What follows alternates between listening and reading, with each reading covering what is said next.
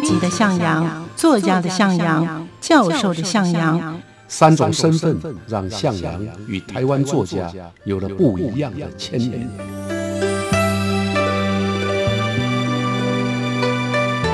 听向阳与徐凡谈他的作家朋友们在写作这条路上，生命与创作如何交织出最灿烂的光芒。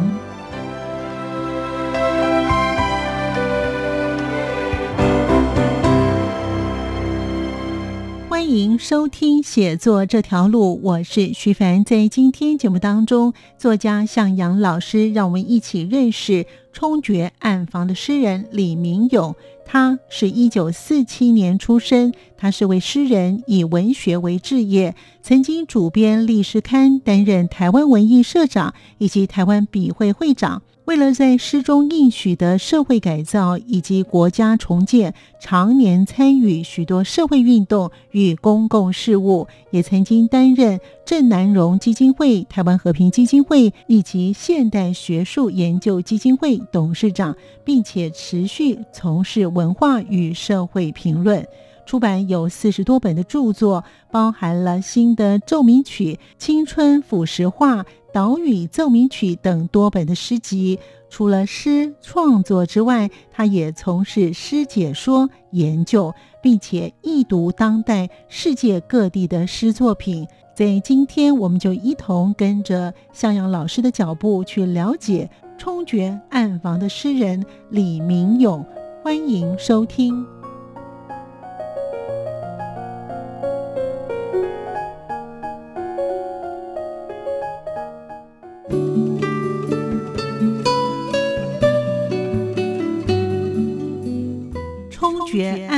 诗人李明勇，他用这首诗啊，来暗示任何的思想前置或者言论的控制，就像暗房一样，只要有一点光亮，就可以破坏掉。所以他算是一个感性跟理性都兼具的诗人。然后言论思想没有自由的时候，有一群作家啊，他们却要当精神的政府。欢迎朋友们收听《写作这条路》，我是徐凡，我是向阳。今天的向阳老师呢，要让我们一起认识呢这位作家，也是诗人的，叫做李明勇，是。冲决暗房的诗人为什么是冲决呢？而且呢，他的诗风是如何呢？老师怎么认识他的呢？待会在节目当中呢，向老师会跟我们听众朋友一起分享。老师，这李明勇啊，哎，名字还有点难念哈。他的这首诗《暗房》呢，是在台湾戒严时期就开始写了。没错，没错啊。我们之所以称他为冲决暗房，是因为他在一九八六年呢。出版的一个诗集就叫《暗房》，《暗房》里面最重要的一首诗就是《暗房》，嗯，单篇的《暗房》。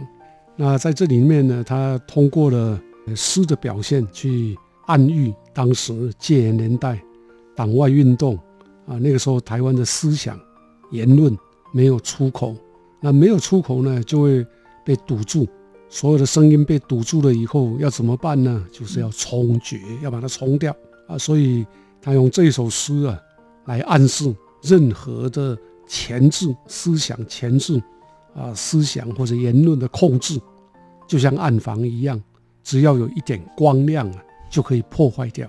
那我想我们来看看这一首诗，嗯啊，老师要念一下吗？那我来念一下。好，这世界害怕明亮的思想，所有的叫喊都被堵塞出口，真理。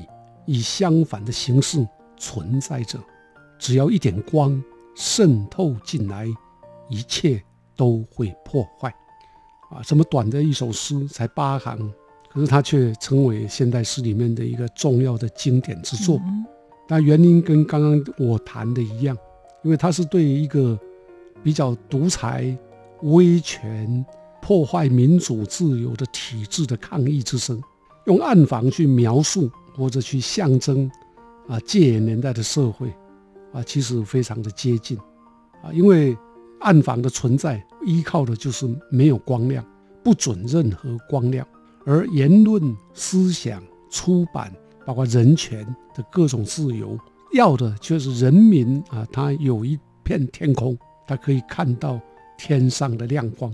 那在这种状况下，诗人呢就用暗房来啊形容戒严年代，而用光来形容那些想要寻找真理、找到真相啊的人民啊他们的力量。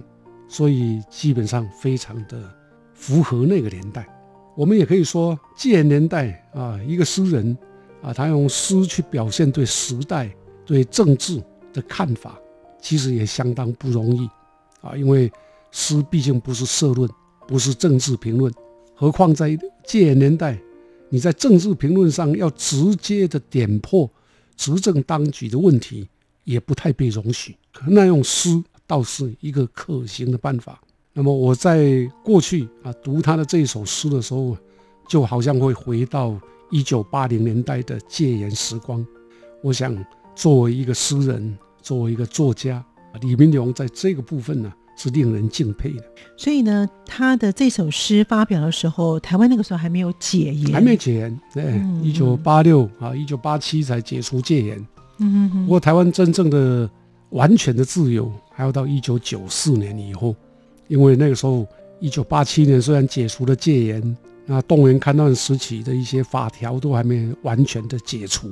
嗯，特别是刑法一百条，刑法一百条就是限制人民言论自由最严重的一条罪，可以判到死刑。哦，对，啊，所以即使到一九九零年的时候呢，台湾的言论还是充满问题啊，还是有很多人被抓去关。所以在一九八零年代的时候，是党外运动最为强健，那各种的社会运动那个时候也是最蓬勃的。没错，一九八零年代的台湾很特殊。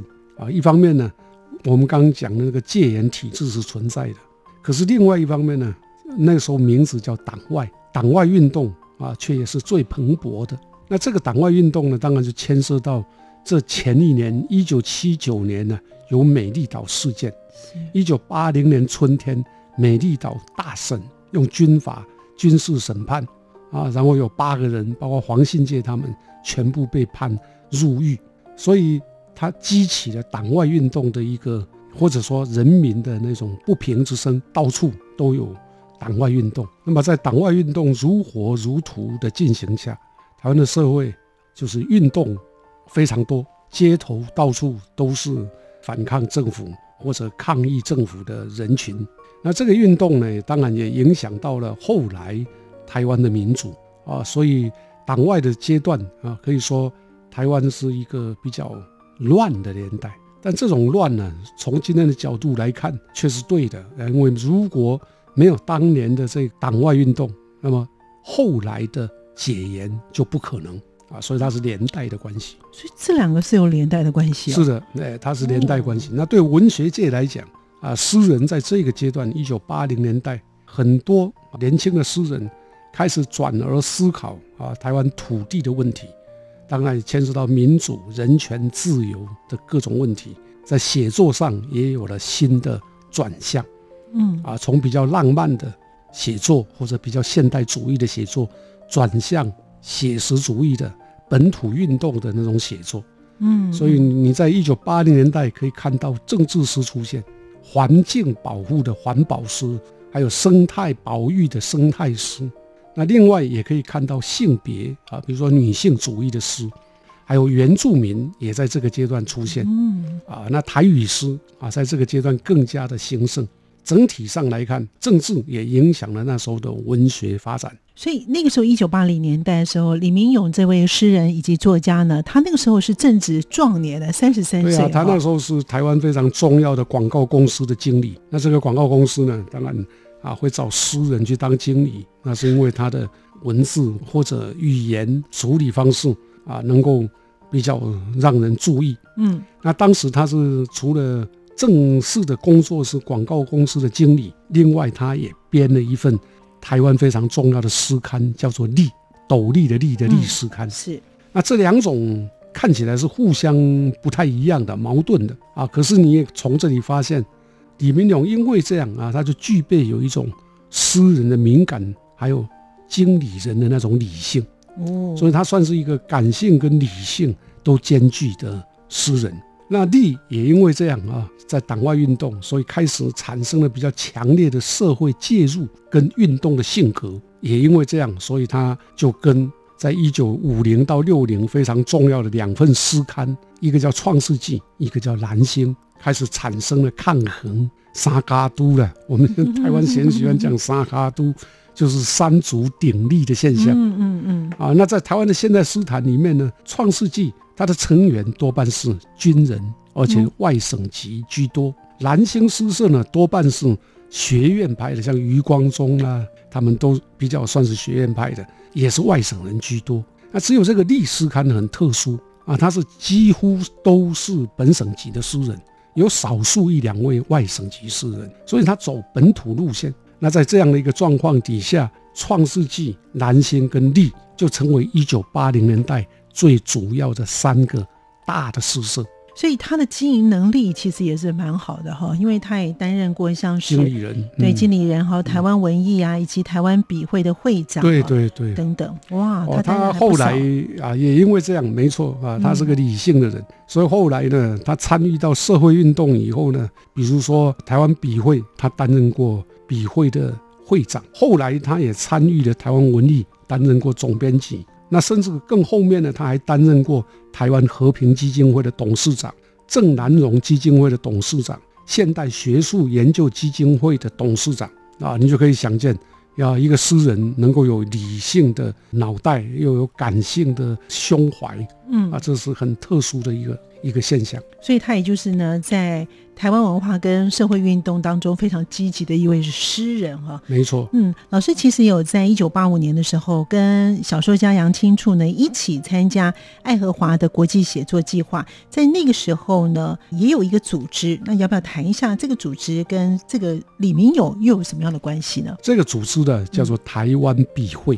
嗯啊，一九八五年我跟杨清处先生到美国爱荷华的时候，我原来跟他建议呢。就是我们回台湾以后，是不是要成立一个台湾文化协会？嗯，的一个组织来推动台湾文化。那这个台湾文化协会的名称呢，是在一九二一年就已经有成立了，就是蒋渭水他们成立的。我的想法就是说，这样可以衔接蒋渭水跟台湾文化协会还没走完的路。那杨金树觉得很有道理，所以回到台湾，我们两个回国之后，嗯，他就开始筹划。那筹划过程呢？因为作家呢都比较偏向于还是用文学，而不是文化运动，所以后来就想到了一个用笔会，用台湾笔会这个名称，就在一九八七年正式在台北成立。啊，那李明勇有负责哪些事情呢？除了筹备工作以外呢，他同时台湾笔会的宣言也是他写的。那那个时候我在《智利晚报》编副刊，是，所以我的工作呢，当然就是宣传。我就把李明龙写的这个笔会成立宣言呢，放在成立当天的《智利晚报》副刊上面。嗯嗯，我还记得这个宣言呢，写得很不错。他这样说啊，他说：“作家应当是一个精神的政府，作家应当是社会的良心，时代的证人，也应该重视心灵啊，是心灵的守护神，希望的领航员，掷地有声。”他认为作家。不是那个实际的政府，但在精神上，他应该是个政府，在社会里面，他应该当个良心啊。那接着他就强调文化运动，他说文化运动是一切改革的根源，只有全面性的社会改革才能改善社会体制。换句话说，他是从心灵改造。那这个提出来有别于当时的党外运动。当时台湾运动比较强调的是政治运动，那我们这一群作家呢，也同意啊，也赞同政治改革，但基本上比较强调的是政治改革也要从文化改革开始。嗯，啊，这就是那个年代，当然离今天来讲也已经很久很久了，三十三四十年了。对，没错。啊，可是你可以想见，威权政府，然后言论思想没有自由的时候，有一群作家啊，他们却要当精神的政府。哇，这个气魄也蛮大的，是没错。所以他在一九九三年，他就担任台湾笔会的会长。对，他在担任这个会长的期间呢，他也掀起了台湾文学重建的风潮，是吗？没错，那台湾笔会一开头啊，创会的理事长啊，也就是会长叫杨清处，就是因为他创办了这个会。嗯，那么到一九九三年呢，选出了李明勇啊担任台湾笔会的会长。那也因为这样啊，他开始努力的去贯彻他的宣言里面的一些理念。那我还记得他当时啊，我是理事的哈，他啊有写了一些信给我们啊，说从今后两年呢。啊，他要积极的投入笔会发展的事务，国际交流也好，文学研究也好，文文化运动也好，他都希望迈向一个文化重建的年代。无限的爱向全世界传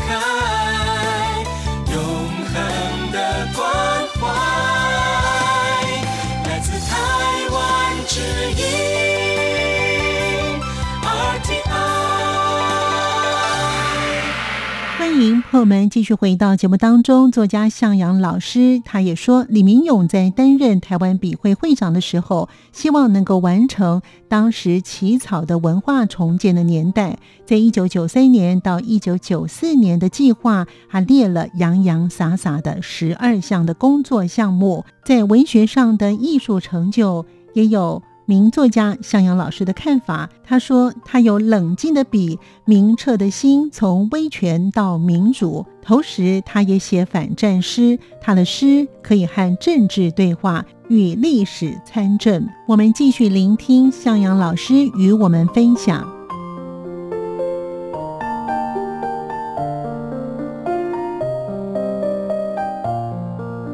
两年后就加入了律师社啊，从此就成为。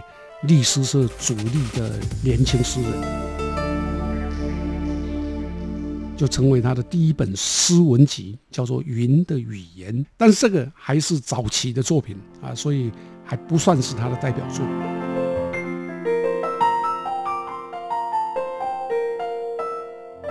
总的来说啦，李明勇最主要的成就是他的现实主义的诗学。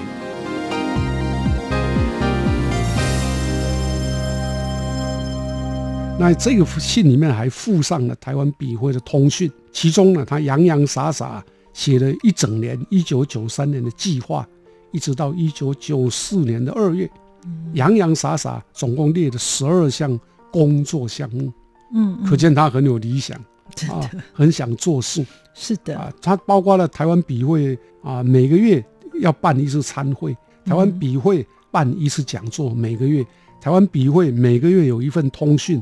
那另外有英文的台湾片的外译计划，就是台湾笔会；另外还有台湾文学选、年度本土十大好书推荐、台湾文艺营、文化公听会、高雄的台湾文学讲座、台中的台湾文学讲座，还甚至还包括了县市长选举的助讲团、文学之旅等等。其实啊，台湾笔会不是政府机构，他也没有钱。他就是所有的台湾作家、穷作家 交会费而已，会费也不过大概是一两百块，啊，所以要做这么多的事，不可能靠会费的收入。嗯嗯嗯。所以呢，他就必须要去干嘛？募款。这又显现了他的另外一个能力，就是募款的能力。哦。啊，因为他过去在广告公司，他自己又有一个建设公司，所以他有相当广阔的人脉，也就有很多。啊，企业界或者中小企业或者产业界愿意支援他的计划，嗯，就这样啊。我刚提到的那些计划几乎都办了，而且都办得非常好。他里面呢，我印象深刻的是有一年呢，三月的时候，他邀请这个李昂跟施明德对谈。嗯，那施明德那个时候是很红的，啊，李昂是重要的台湾女作家，对，所以他们两个的对谈也受到媒体跟听众的回应。是。那另外，他有一个是扎根的工作，扎根的工作呢是谈文化运动，举办一个台湾人文讲座，每个礼拜连续办了十次，所以换句话说，就办了十个礼拜。当中去演讲的有钟兆正、张延宪、黄明川、李晓峰，还有李明勇他自己、董方苑、彭瑞金、洪维仁、李乔、叶石涛等。啊，都是当时重要的名家，对，涵盖了文学、历史、电影。宗教、语言、文化，啊，这就可以想见他的执行力还有冲撞力呢。的确哈，他的执行力是蛮强的哈。那回到诗人的角色呢，他其实呢也是台湾在战后世代的诗人非常重要的，也是佼佼者之一哦。他是在一九四七年出生的，他在高雄出生的。对，他是一九四七年出生的。一九四七年出生的台湾作家啊，通常都被称为二二八事件的这魂魄。回来重生啊！所以，一九四七年的作家或者学者或者文化界人士，嗯，他们早期有一个社叫做四七社，一九四七那个四七社。那李明勇呢，啊，就是其中的一员。那他读高雄中学的时候开始接触文学，也读了一些政论杂志，比如说《自由中国》啦、《文星》啦。那这些刊物呢，就启蒙了他的阅读。可是等到他真正发表作品呢？应该是在当兵的时候，他在《历史刊》呢发表了很多的作品，嗯，因为发表量啊，所以后来两年后就加入了历史社啊，从此就成为历史社主力的年轻诗人，嗯嗯。到一九六九年呢，他也写过诗跟散文，把它编辑成册，就成为他的第一本诗文集，叫做《云的语言》，嗯。但是这个还是早期的作品啊，所以还不算是他的代表作。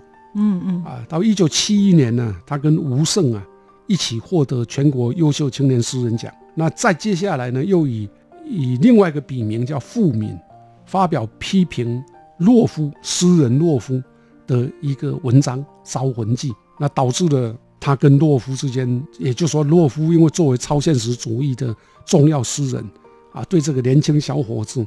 居然发表文章来批评他啊，当然就很不高兴。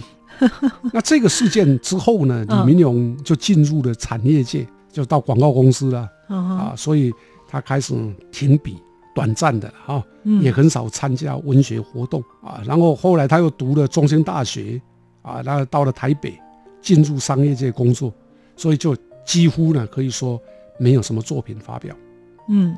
啊，一直要到一九七七年《乡土文学论战》啊之后，到一九八六年出版刚刚我们提到那个诗集叫《暗房》，是他因为一边编《历史刊》，一边编台湾文艺，开始让他的很多的创作、重要的创作冒出来。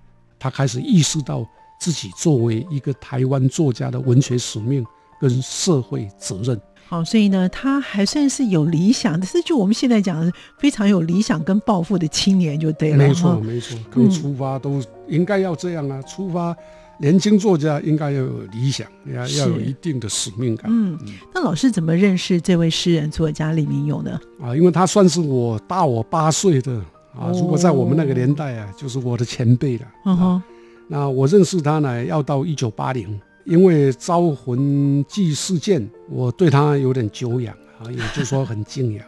啊。啊。那等到一九七九年，我北上工作，在《智利晚报》编副刊，嗯哼。那李明勇这个时候呢，编《历史刊》，他是我们《智利副刊》的重要的作者，嗯，我是《历史刊》的诗人作者，所以我们互相之间呢，啊，就有很多机会来认识。啊，那也有很多机会谈诗。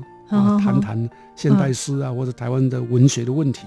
后来又因为我们都是台湾笔会的同仁，对啊，所以我们的交往也可以说啊，就是在这个一九八零年代刚刚提到的那个大的政治背景底下，嗯，文学的风潮，本土文学的风潮底下互相认识。当然，他勇于认识，擅长擘画，还有他非常深的那种台湾之爱，都让我感佩。所以老师那个时候他也知道说您是用台语来写诗，当然知道，那因为我的台语诗最早啊，在一九七零年代的中期就已经在《历史刊》发表了。哦哦，老师读他的诗，那老师对于像譬如说我们刚才前面有介绍他的暗房啦，后来他也有蛮多的一些著作。那老师对于他的诗，他的写作的方式，给老师有什么样的印象呢？我想哦，李明勇的诗呢，主要的。层次啊，大概他当然也有情诗，情诗也写得很好哦啊。可是他主要的呃创作啊，会比较关注到台湾的历史、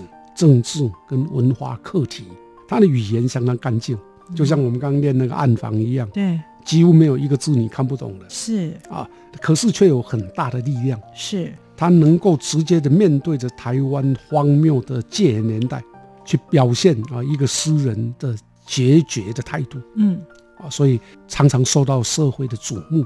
那么他其实也出了不少的诗集，比如说《镇魂歌》啦、《野生思考》、《戒严风景》等等，这个都是在一九九零年代出版。后来呢，一九九三年呢，他又出版了《倾斜的岛》，一九九九年出版了新的奏鸣曲，直到最近啊，到这一两年，他又开始出版小说。啊，所以啊，也是一个多才多艺的诗人作家。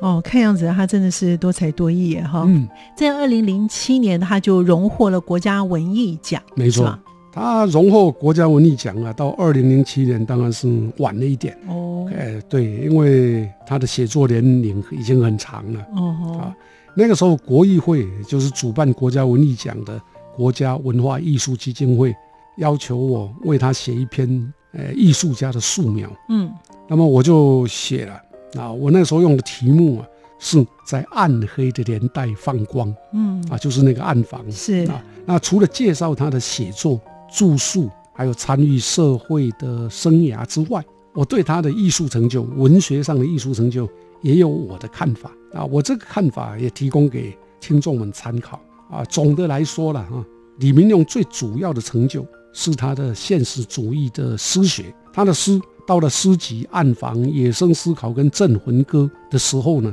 是勇于挖掘社会政治议题，凝视威权戒严年代，表现出了深刻的台湾历史脉络跟现实纹理啊。这个大概就是我们刚提到一九八零年代的李明勇近期的作品。其实，哎，因为他得奖是二零零七年那个近期，没错啊，有倾斜的岛。新的奏鸣曲，那么开始了融合抒情的跟批判的现实主义跟现代主义啊，用他冷静的笔、明澈的心，写出了台湾从威权到民主的多变图像。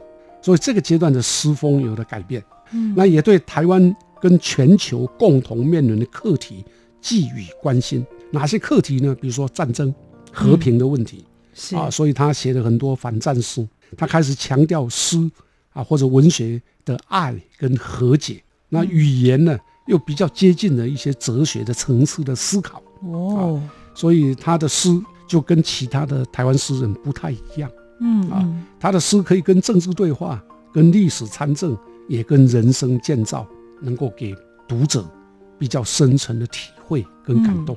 是，的确就跟他后来近期的书一样哈，倾斜的稿跟新的奏鸣曲是这样。嗯，好，所以呢，我们今天非常感谢向老师，让我们认识了这位诗人的作家，冲决暗房的诗人李明勇。感谢向老师，也谢谢听众朋友的收听，我们下次见了，拜拜。下次见，谢谢大家。